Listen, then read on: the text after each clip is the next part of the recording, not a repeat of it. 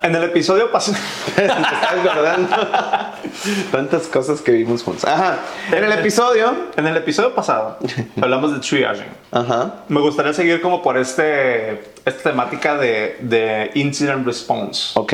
¿Sabes? Así como de cómo, cómo manejamos bugs, cómo manejamos todo este proceso de, de atender. Cuando, cuando este, ponemos el, el meme ese de This is fine, el Ya. perrito que se está quemando Exacto, todo. ¿no? exacto, exacto. Esa es una parte bien crítica, ¿no? O sea, trabajamos en software, parte de, bueno, las personas que están escuchando esto, trabajamos en o cerca de software. Sí.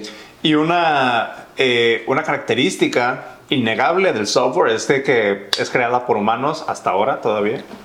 Qué, qué loco. Sin embargo- loco. Oye, espérame, espérame. Yo te, yo te quiero decir algo, lo que me pasó el otro día. Bueno, no el otro día, ya, ya, ya tiene rato, no sé si un mes probablemente, pero le estaba haciendo, eh, estaba como ignorando todo este hype Mm. del chat GPT Mm, hasta que dije, pues vamos a ver qué onda, ¿no? Mm. Ah, no manches. sí está. Ah, no manches. Está bueno. Ah, no te pases de lanza. No, no, no, no, no, Sí no. está bueno. O sea, creo que estos comentarios vienen como tres meses después o seis meses Ah, después. está- Pero, pero no te pases. O sea, me pasé yo creo que como una hora y media, me levanté al baño, regresé y otra hora y media. Sí. A ver qué me contaba Sí. este, este chamuco que está ahí, oye, así como dice mi abuela. ¿Eso Sí. qué? Cuando, cuando le presenté el Discman me dijo, ¿qué eso qué? Ya. Es el diablo, como aquí. Y así, así Sí. encantado esta onda. Ahorita vamos a ver un término, seguramente, pero yo quiero que tú me des como una, una, una opinión muy light, si se puede. Y no, ni siquiera tiene que ser simple, tiene que ser simplista. Yo sé que estás en desacuerdo con esas cosas, pero ¿qué onda con, con- con la inteligencia artificial y el futuro de la programación? Uh, bueno, nos vamos a pasar dos horas. ¿Ay qué? Eh, ok, bueno, cambiamos de tema, aparentemente. Eh, em, yo llevo. No, o sea, no, no, no soy, no soy gurú ni nada, güey, pero la tendencia es, es clara. Sí. Hace un año salió Google Copilot, ujú. que ya te podía escribir código. Oye, y, a ver, pero es- sí es, ah, sí puedes escribir código, te puedes sugerir código y todo eso, pero también ¿por qué no fue tan, tan, tan, tan, tan permeable? Yo creo que tiene algo que ver con esta, con esta idea eh, de que Google es evil. ¿Verdad? Y la gente como que no le hace tanto. Digo, no es mi, mi opinión personal. Mm. Este, pero hay, hay como mucha aversión de repente a Google. Google ha cambiado su cara amigable respecto de cuando eran lo- los, los que querían ser programadores en los 90, en los 2000, que decían, ah, yo quiero trabajar en Google. Y hoy creo que no es tan así, ¿no? Bueno, es que ahí creo que te estás metiendo como en, en más como una percepción de la compañía, no necesariamente de la tecnología. Sí, sí, ¿Sabes? claro. O sea, a ver, empecemos, empecemos por este... O sea, si queremos hablar de, de cuáles son las implicaciones desde mi perspectiva de la inteligencia artificial en la industria del software, creo que son amplias. Ajá. Eh, el año, hablaba de esto justo, el año pasado, hace un par de años, salió esta cosa de GitHub Copilot, que básicamente era como un autocomplete on steroids, ¿no? Ajá, ajá. Ya ¿no? Ya no nada más te puede autocompletar nombres de métodos, sino que te puede sugerir funciones completas. Sí. ¿no? Entonces es una inteligencia artificial que está eh, entrenada en miles y miles y miles y miles y millones tal vez de eh, líneas de código y que más o menos te puede entender qué es lo que puedes hacer. ¿no? Eso fue, esa fue una, una versión hace un par de años. En aquel entonces, para mí fue bastante obvio que para allá íbamos. Claro. ¿no? Si te pones a ver todo, toda la evolución de la industria del software, y eso es algo que hemos hablado y lo hemos hablado tú y yo en privado, y llevo años diciendo esto, güey. llevo años diciendo esto. Hola, ¿qué tal? Soy Darwin y en menos de un minuto regresamos con este episodio. Pero antes quiero hacerte una recomendación. Si estás escuchando este podcast, claramente estás buscando mejorar tu inglés a nivel profesional, ya sea para conseguir un mejor puesto dentro de una organización o tal vez tener clientes en el extranjero, o probablemente aplicar para esa vacante que te pide un alto nivel de inglés, o sencillamente porque quieres entender más de cómo hablan los devs alrededor tuyo. Cualquiera que sea el caso, déjame invitarte a que te unas a nuestra comunidad de Inglés para Devs en donde ciertos de personas como tú ya están haciendo networking y al mismo tiempo están mejorando su inglés todos los días con nuestras rutinas y ejercicios diarios de práctica, así como nuestros círculos de conversación semanales para practicar tu inglés tanto escrito como oral y gozar de feedback mío y de mis teachers en tiempo real. Formar parte de nuestra comunidad es bastante sencillo, solo manda un mensaje directo en Twitter o Instagram en la cuenta arroba. Esto es arroba D A R W I N G L I S H. Y dime literal, quiero ser parte de la comunidad y voilà, listo. Recuerda que todo esto es 100% gratis y lo único que te pido es que nos ayudes a compartir los consejos para mejorar tu inglés en alguna de nuestras redes sociales, ya sea Twitter, Instagram, TikTok o tal vez, y por qué no, LinkedIn. Sin más, te dejo escuchar el resto del episodio. De antemano te doy la bienvenida a nuestra comunidad. El proceso mecánico de escribir código no es desarrollo de software. Ok. Escribir código no es desarrollo de software. Y todos los procesos mecánicos son, eh, están ripe for automation. Sí, Cualquier cosa mecánica se va a automatizar. claro.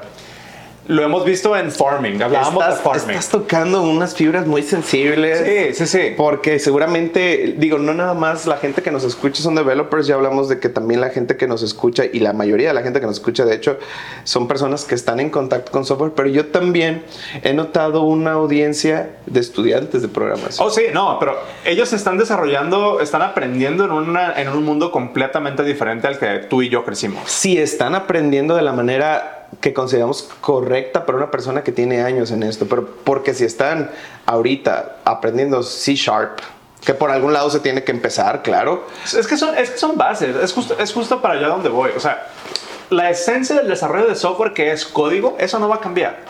Pero la banda se clava en que la esencia de desarrollar software es escribir código y no es cierto. El código es la materia prima. Claro. Cómo manejamos y cómo producimos esa materia prima es lo que se va a automatizar. Pero el código como, como unidad atómica del desarrollo de software no creo que desaparezca por lo menos in our lifetimes. Ok. ¿no? ¿Qué es lo que está pasando?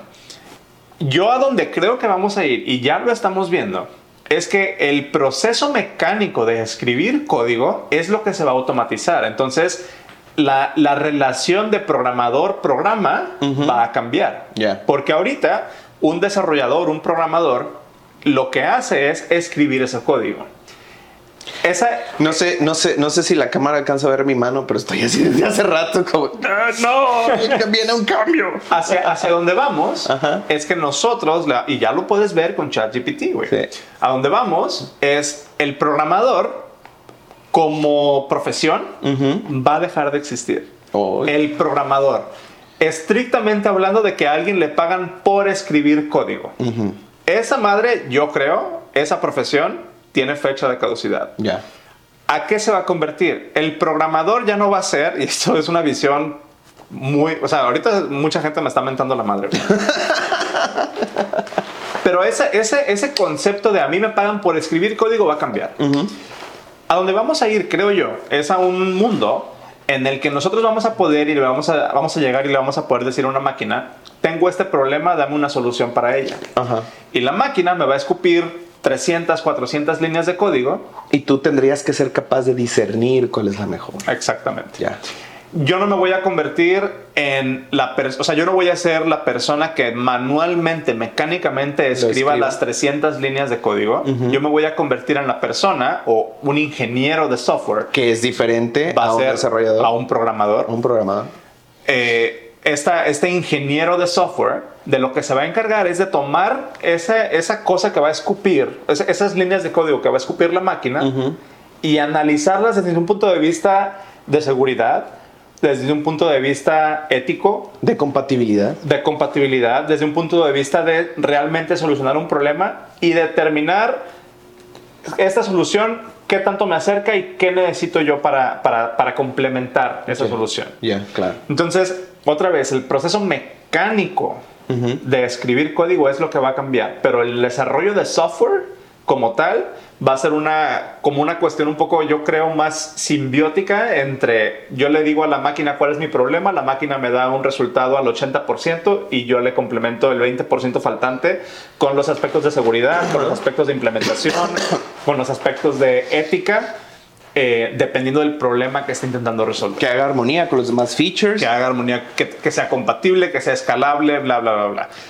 Pero eso ya estás hablando de cosas mucho más especializadas. Ajá. Yo no creo que va a haber un momento donde podamos, por lo menos otra vez, in our lifetimes, en nuestras vidas, yo no creo que vaya a llegar un momento en el que vayamos a poder obviar o que, no, o que vayamos a necesitar no saber las implicaciones de lo que estamos haciendo. Entonces ahí tú decías, alguien que está aprendiendo C Sharp ahorita, alguien que está aprendiendo Java, alguien que está aprendiendo Swift, Objective-C, C++ o lo que sea, no es conocimiento que está eh, De más. inherentemente outdated. ¿Sabes? Porque justamente es esa, yo creo que es, va a ser ese sexto sentido de qué está bien y qué está mal, lo que nos va a dar la ventaja sobre el código que puede generar cualquier máquina. Por supuesto. Entonces, las bases no van a cambiar. El proceso, es más bien, las bases no dejan de ser importantes, Ajá. sino el proceso de cómo llegamos de tengo un problema a tengo una solución, eso sí es lo que va a cambiar y ya está cambiando. Oye, para terminar este episodio que no vimos nada de lo que dijimos que íbamos a ver, hay que hablar aunque sea de qué quiere decir ChatGPT. ChatGPT. ¿Tú sabes el acrónimo? Eh, El otro día lo vi y no se me pegó. Generative Pre-Trained Transformer. Ah, Transformer. Lo, lo que sí supe es de que, bueno, de lo que sí, de lo que sí sé más o menos es de que Transformer fue una tecnología que inventó Google en 2017, que es una manera de procesar texto en cantidades masivas con un performance muy, muy cabrón y entrenar modelos de lenguajes eh, con, con el Transformer. Con el Eh, Entonces, Transformer es una tecnología. Transformer es una tecnología, es, es como el equivalente a un, a- así es como lo entiendo yo por lo menos, es como, se puede decir que es como el equivalente a una unidad de procesamiento, o sea, eh, es como si tú hablaras, por ejemplo, de un tal cual un procesador, un CPU. un CPU. Entonces, pre-train, preentrenado, es un Transformer preentrenado generativo. Ah, su- Pues ya está. Podemos darle. Ajá.